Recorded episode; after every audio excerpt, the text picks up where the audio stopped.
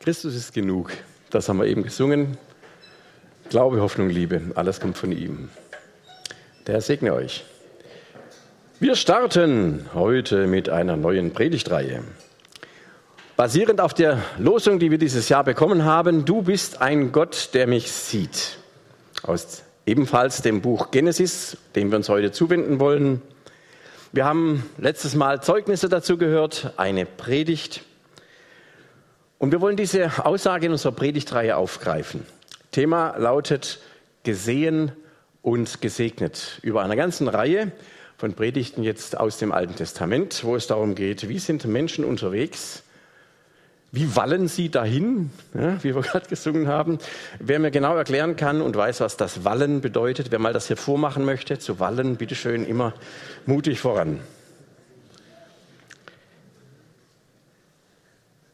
Was ist das? Du bist ein Gott, der mich sieht. Ist das eine Zusage, Gott sieht alles, was du machst, in einer guten Weise? Das haben wir ja gehört. Also nicht, pass auf, kleines Auge, was du siehst, sondern Gott ist mit dir. Es wird gelingen, was du vorhast. Dein Leben wird sich entfalten in Fülle und Schönheit. Alle Schwierigkeiten werden sich auflösen, weil du wallst ja mit Gott, nicht wahr? Wir werden feststellen im Laufe dieser Predigtreihe, da steckt viel, viel mehr drin.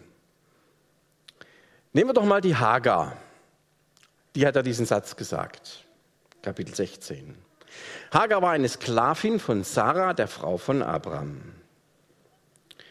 Und diese Sklavin war schwanger von Abraham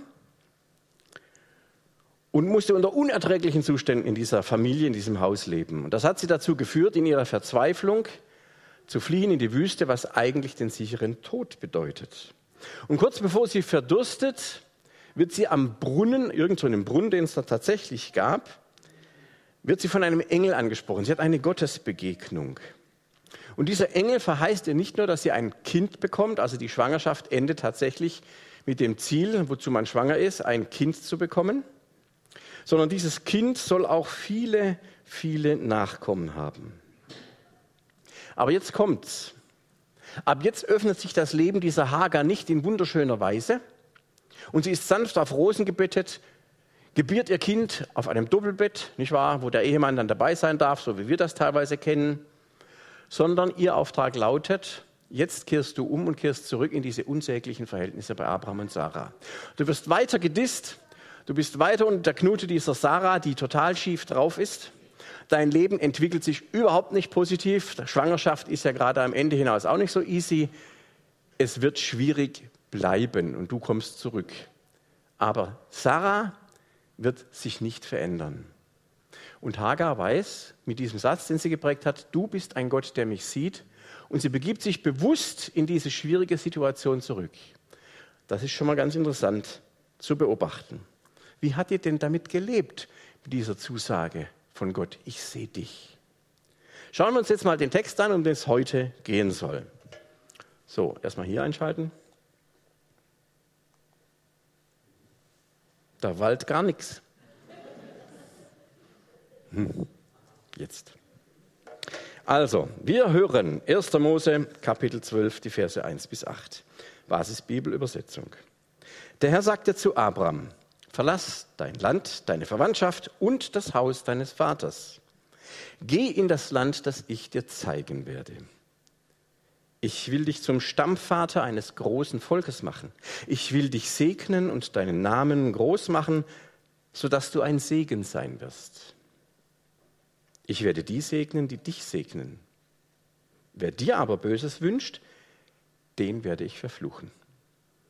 Alle Völker dieser Erde sondern durch dich gesegnet werden. Da ging Abraham los, wie der Herr es ihm befohlen hatte. Lot ging mit ihm. Abraham war 75 Jahre alt, als er Haran verließ. Er nahm seine Frau Sarai mit und Lot, den Sohn seines Bruders. Auch ihr ganzes Hab und Gut nahm er mit. Dazu kamen die Leute, die er in Haran dazugewonnen hatte. So brachen sie auf, um in das Land Kanaan zu gehen. Nachdem sie Kanaan erreicht hatten, zog Abraham weiter durch das Land. Es war zu dieser Zeit von Kanaanitern bewohnt. Abraham kam bis zu der Stelle bei Sichem, wo die Orakeleiche steht. Da erschien der Herr dem Abraham und sagte, Dies Land werde ich deinen Nachkommen geben. Daraufhin baute Abraham dort einen Altar für den Herrn, der ihm erschienen war. Dann zog er weiter in das Gebirge östlich von Bethel. Zwischen Bethel im Westen und Ai im Osten schlug er sein Zelt auf. Auch dort baute er einen Altar für den Herrn und rief den Herrn bei seinem Namen an. Also, das ist jetzt mal der Horizont unserer Geschichte für heute. Wenden wir uns doch zunächst einmal Abraham zu. Versuchen wir zunächst mal uns diesen Menschen vorzustellen. Er war ein Nomade. Wir haben gelesen, er zieht immer ständig hin und her, hatte keinen festen Wohnsitz. Und dieser Nomade, dieser Wohnsitzlose, stank förmlich vor Reichtum. Und zwar stank nicht nach Geld, sondern nach Vieh. Reichtum damals bedeutet, er hat Ziegen, Schafe, Esel, Kamele, lauter so niedliche Tiere, die, wenn man sie irgendwo näher kennenlernt, durchaus auch einen Geruch haben. Also ein Mann, der wirklich wild unterwegs war. Und dazu kamen natürlich noch die ganzen vielen tollen Zelte, die der da hatte, wahrscheinlich sehr gut ausgerüstet mit fantastischen Gerätschaften, solchen Töpfen, die man dann auf dem Markt kauft als Tourist vielleicht so, ne, kann man sich das mal so vorstellen. Tolle Teppiche, wertvolle Zelte und irgendwelche Möbel, die man da so hat, alles, was man einpacken und mitnehmen kann. Kleider natürlich nicht zu vergessen und vor allem Sklaven, viele Sklaven. Wir haben ja eben gehört, dass er auch die ganzen Leute, die er hinzugewonnen hatte, das war nichts anderes als Sklaven, die mussten auch mit. Also Abraham hat ein ziemliches Haus und Hof, Zelt und Hof besser gesagt. Wir dürfen also den Einfluss und die Möglichkeiten von Abraham nicht unterschätzen. Und dieser bedeutende Mann, der hört nun eines Tages den Ruf Gottes. Er kennt diesen Gott nicht. Und jetzt stellt sich dieser Ruf für ihn als eine massiv große Herausforderung dar, riesengroß. Interessanterweise, das ist mir da aufgefallen, der musste seinen Reichtum, seinen enormen Reichtum gar nicht aufgeben. Im Gegenteil. Wir wissen ja, dass Abraham im Laufe der Jahre, die Geschichte geht ja weiter, noch viel mehr dazu gewonnen hat, noch immer reicher geworden ist. Auch Reichtum, könnten wir mal festhalten, kann ein Segen Gottes sein. Es ist nicht von vornherein schlecht, wenn du ein stinkreicher Mensch bist. Wir kennen eine andere Geschichte, Neues Testament, Markus Evangelium. Da hat auch ein Mensch einen Ruf Gottes gehört. Jesus hat ihn angesprochen, folge du mir nach. Das war auch so ein reicher, feiner Pinkel. Und da hat Gott gesagt, erst musst du alles, was du hast, weggeben, bevor du mir folgen kannst. Das heißt, man kann nicht von vornherein sagen, was es bedeutet, wenn wir hören, dass Gott uns anspricht und etwas von uns will. Und diese Befürchtungen, die wir dann oft hegen, ich muss genau das tun, wenn ich Gott gehorsam bin, was ich am allerwenigsten will, das höre ich jedenfalls in Gesprächen immer wieder, die sind unbegründet. Daraus können wir vielleicht mal ein erstes festhalten. Wenn Gott zu dir sagt, komm und folge mir, vertraue mir, dann solltest du vorsichtig sein mit Vermutungen, ja vielleicht Ängsten, was alles Schlimmes passieren könnte. Und dann abwinken und lieber bei dem bleiben, was du sowieso schon kennst. Das ist eine ganz normale menschliche Haltung, klar, kenne ich selber ja auch. Aber woher weißt du denn, dass Gott dir alles wegnimmt, was dir lieb ist? Er sagt ihm ja, folge mir nach und ich will dich segnen. Da ist doch ja auch was Positives drin. Also mal ein erster Gedanke für uns zu mitnehmen. Kommen wir zurück zu Abraham. Die besondere Herausforderung für den Mann ist also jetzt nicht mit Sack und Patt und Kind und Kegel aufzubrechen. Er ist doch Nomade, der ist sein ganzes Leben lang herumgezogen. Ich glaube, die größte Herausforderung wäre gewesen für ihn, bau hier mal ein Haus und bleib endlich, wo du bist. Das hätte ihm wahrscheinlich Schwierigkeiten bereitet. Das Riesending für ihn ist nämlich an der Stelle, er muss seinen Clan und seine Verwandtschaft hinter sich lassen. Und so wie wir hier in Europa im Westen geprägt sind, ist das für uns vielleicht fremd. Wir alle sagen, wir sind individuell und kaum hast du dein Abi, dann musst du von zu Hause raus, dann musst du dich selber verwirklichen, dann hast du alles, was du bist. Und wir haben ja heute das Problem, gestern sagte mir ein Arzt, Sie glauben ja gar nicht, Herr Reder, wie viele einsame Menschen es gibt. Der muss es wissen. Ich weiß von meiner Frau, die in der Apotheke ist, dass oftmals Leute nur deswegen in die Apotheke oder zum Arzt gehen, damit sie endlich mal wieder jemand zum Reden haben. Diese Individualisierung unserer Kultur hat auch ihre negativen Seiten. Für einen Orientalen geht das alles gar nicht und schon damals nicht. Das ist doch sein entscheidender Lebensrahmen, sein Clan, seine Familie, seine Verwandtschaft. Hier findet er Halt und Sinn. Der kann doch als Einzelner überhaupt nur im Verband in der Sippe überleben. Kann Person sein, das ganze soziale Leben, die Rechtsprechung, einfach alles hängt daran, dass wir als Familie unterwegs sind. Ich weiß nicht, wer von euch Need for Speed kennt. Ne? Da ist auch, was ist das Wichtigste? Die Familie. Das kommt von daher. Es ist für einen orientalischen Menschen überhaupt nicht denkbar, dass man nicht im Familienverband lebt. Das, die Verwandten haben zum Beispiel das gleiche Mitspracherecht in deiner Familie, bei deiner Kindererziehung. Und du darfst genauso bei allen Verwandten in der Kindererziehung mitsprechen. Ob ich das jetzt so toll fände, in unserem Setting, weiß ich nicht. Und das hat sicher nicht auch nur Vorteile, wie wir manche auch mitkriegen in unserer Kultur, wenn da so familiäre Bande von Menschen mit Migrationshintergrund, wo Unfreiheit auch drin gelebt wird. Das ist nochmal ein anderes Thema. Aber bleiben wir bei Abraham. Ihr könnt euch also vielleicht ahnungsweise vorstellen, was es für diesen Mann bedeuten musste, dass diese Stimme Gottes zu ihm sagt, aus dem Setting, was dein Lebensinhalt, was deine Grundlage, was deine Wurzel ausmacht, da musst du jetzt weg. Und du darfst nur mitnehmen, was du sozusagen unmittelbar am Leib trägst. Das war bei Abraham natürlich, wir haben vorhin gehört, war eine Menge aber vergleichsweise große Herausforderung. Das war wie vogelfrei zu sein. Das war fast ein Selbstmord für den. Gott verlangt aber genau das von ihm. Und jetzt frage ich mich natürlich, ihr vielleicht auch, warum ist das kein Widerspruch zu dem, was ich gerade eben gesagt habe? Das Vertrauen auf Gott lohnt sich. Ein Vertrauen gegen unsere Befürchtungen, das ist doch dann erst Vertrauen, oder? Wenn du eh schon weißt, was kommt, da brauchst du ja kein Vertrauen. Aber wenn du nicht weißt, was kommt und sagst, Gott, ich glaube, dass du es gut mit mir meinst. Ich glaube, du siehst mich. Und wenn du mich rufst und wenn du sagst, beweg mal deinen Hintern, beweg dich doch mal, komm aus deiner Komfortzone heraus, mach dich auf den Weg, dann braucht es Vertrauen. Bei Abraham war es so, die Bindung an seine Familie, die Bindung an sein Volk würden die Bindung an Gott verhindern. Und der will ihm eine neue, eine viel größere Familie, der will ihm ein ganzes Volk geben. Komm und folge mir, vertraue mir. Und jetzt ist mir auch aufgefallen, hat Abraham mit Gott verhandelt? Also zum Beispiel, da muss ich erstmal, ich weiß gar nicht, wie ich das meiner Frau klar machen muss. Wer hat denn die Hosen an bei uns zu Hause? Oder, ja, also da brauche ich schon noch ein paar Erklärungen mehr, bevor wir da mal die nächsten Schritte überlegen können. Nee, ich lese da gar nichts von Argumentation, von Diskussion. Wir lesen auch nichts von Tränen oder Angst. Wir lesen davon, dass Abraham ein Vertrauen hatte in einen Gott, den er noch gar nicht richtig kannte. Und jetzt sind wir ja schon lang als Christen mit Gott unterwegs. Aber wer von uns könnte denn behaupten, ich kenne Gott wirklich?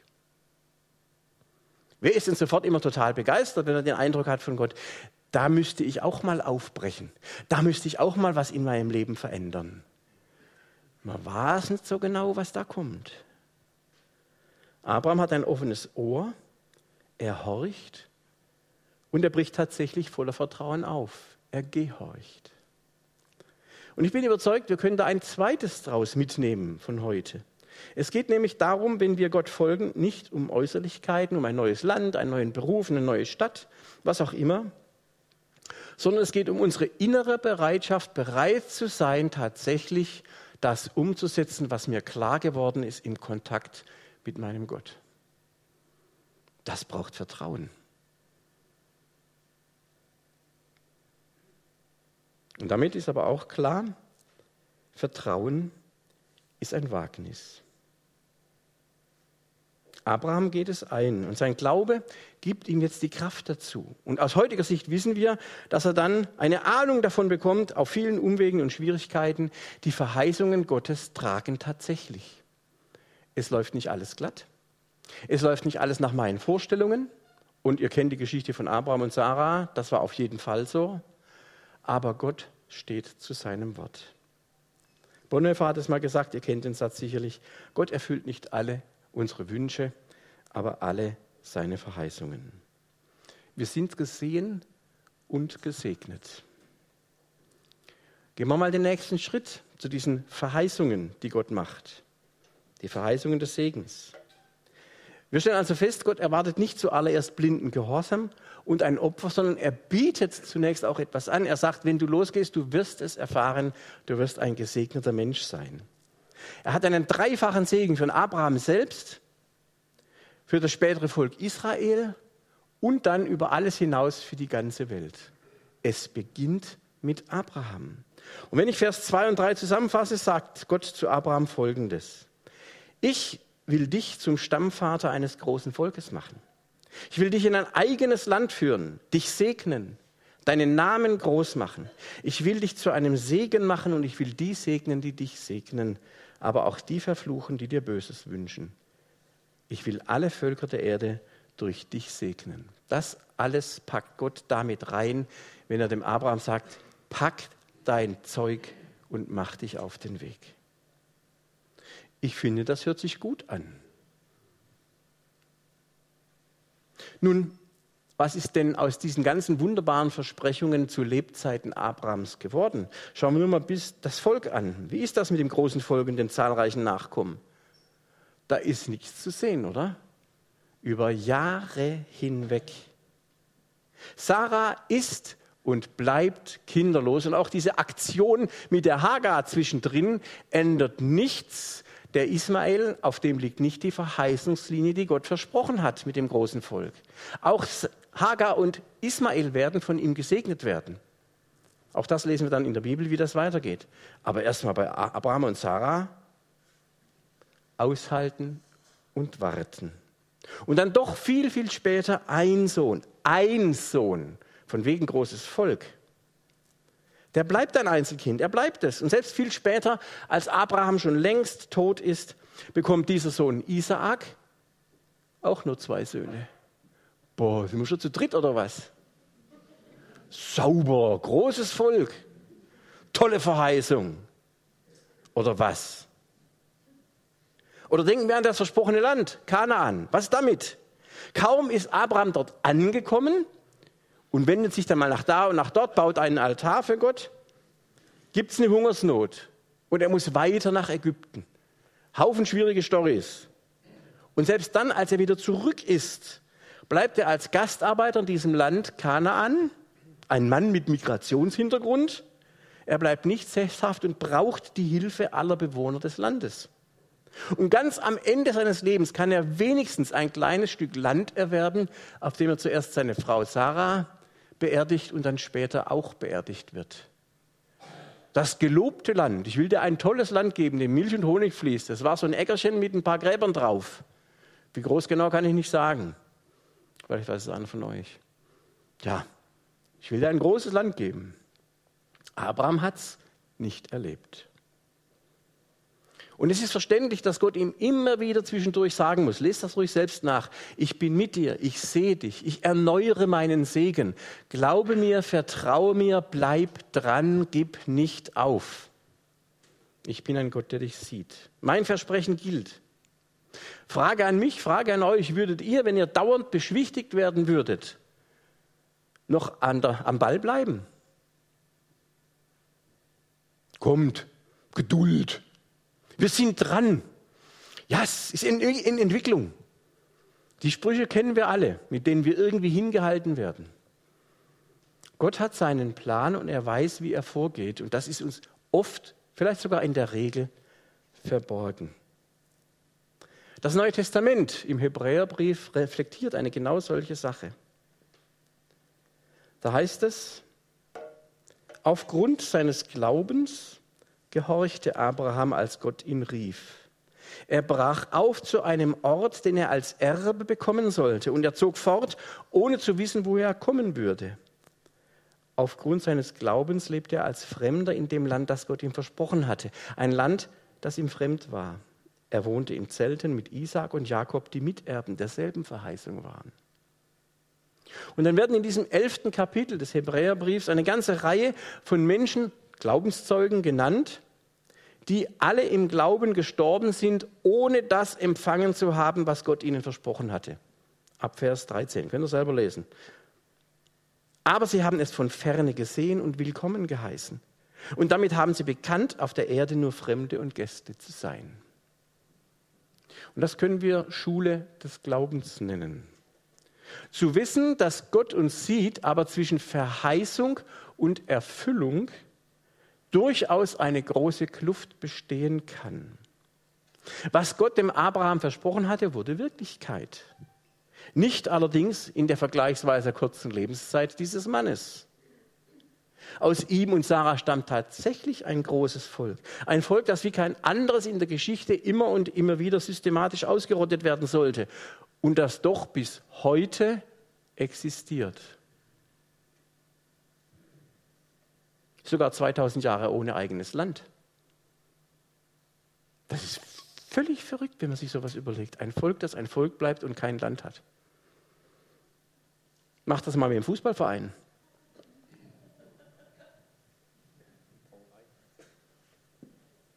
Und schließlich ist dieser Segen für die Völker ebenfalls wahr geworden. Wir wissen das heute. Paulus hat festgestellt, Jesus ist der Nachkomme von Abraham. Und durch ihn kam dieser Segen auch bis zu uns. Könnt ihr im Galaterbrief nachlesen. Die Verheißung Gottes hat sich verwirklicht in Jesus Christus. Der Segen Gottes ist ausgegangen auf alle Welt. Gott hat Wort gehalten. Nicht ein einziges seiner Worte ist abgefallen. Bloß Abraham hat es zu seiner Lebzeit nicht erlebt. Da können wir ein drittes lernen. Dass Gott seine Segensverheißungen wahrmacht, dass er uns sieht, ist unabhängig davon, wie viel wir in unserer irdischen Lebensspanne tatsächlich und bewusst erleben. Wir werden Segensträger sein. Das gilt auf jeden Fall. Ob du dich großartig fühlst, ob es dir gut geht, ob du sagst, mein, Baume wächst wie, mein Glaube wächst wie Bäume in den Himmel oder ich bin mehr am Zweifeln und am Nachdenken und am Grübeln. Wenn du mit Christus unterwegs bist, wird in deinem Leben Segen sein. Und ihr habt bestimmt schon die Erfahrung gemacht, dass jemand nach einem Gespräch mit euch hinterher gesagt hat, das hat mir gut getan. Weil die Liebe, die Barmherzigkeit, die Gnade Gottes vielleicht in irgendeiner Form durch euch deutlich geworden ist und ihr habt das gar nicht gemerkt. Und da gibt es so viele andere Möglichkeiten. Halten wir das bitte fest. Jeder von uns, ohne Ausnahme, der sein Leben im Glauben an Jesus gebunden hat, darf sich als Nachkomme Abrahams bezeichnen. Das ist insbesondere für uns als Christen hier im Westen etwas ganz Besonderes. Machen wir uns das noch einmal bewusst. Wir sind eingepfropft in diese große Verheißungslinie, aber sie gilt für uns. Und er oder sie hat nicht nur an diesem Segen Anteil, sondern ist dazu bestimmt, diesen Segen weiterzugeben, auf die unterschiedlichste Art und Weise. Und wenn ihr das verinnerlicht, dass ihr ein Segen sein dürft, ja, dass ihr ein Segen sein könnt, hat das doch bestimmt auch Auswirkungen darauf, wie wir leben. Dass wir zuversichtlich und mutig sind, dass wir mit unserem Glauben nicht hinter den Berg halten, mit den Werten, die damit verbunden sind, dass wir an den entscheidenden Stellen vielleicht Widerspruch und Widerstand einlegen dürfen. Weisheit, Witz und Widerstand, sage ich gleich nachher noch was dazu, da hinten rechts. Das hat was mit dem zu tun, dass wir Gesegnete sind, die Segen weitergeben können, weil die Verheißung Gottes an Abraham damals bis heute weiterlebt. Und das ist doch eigentlich auch die Grundbestimmung dessen, dass wir als Gemeinde existieren. Licht, Salz, Segen zu sein in dieser Welt. Und vielleicht könnt ihr das als Aufgabe mitnehmen für eure Woche, für eure Zukunft, dass ihr das so seht, dass ihr euch als Gesegnete betrachtet, die nichts und niemand von der Liebe Christi trennen kann, die ihre Angst überwinden dürfen, dass ihr euch als Christen outet, dass ihr Werte habt, die nicht mit den Werten dieser Welt übereinstimmen, dass ihr segnet, wo man euch nicht mag, dass ihr ehrlich seid dort, wo betrogen wird, dass ihr Versprechen haltet, dass ihr aushaltet da, wo es Leid gibt, wo ihr keine Worte habt. Und wo ihr darauf vertrauen dürft, Christus in unserer Mitte wird etwas tun, nur allein dadurch, dass ihr an ihn glaubt und seiner Verheißung folgt. Gott sieht dich. Es geschieht durch den Glauben an ihn, auch durch dich. Und Gott weiß, was gut ist. Ob du das in deiner Lebzeit so erlebst, wie du das erwartest oder nicht. Ob in deinem Leben die Dinge sich toll entwickeln, alle gesund sind, dein Beruf nicht gekündigt wird oder du eine neue Stelle findest, ganz schnell, dann sind wir immer sofort dabei zu sagen, und Gott hat so gesegnet.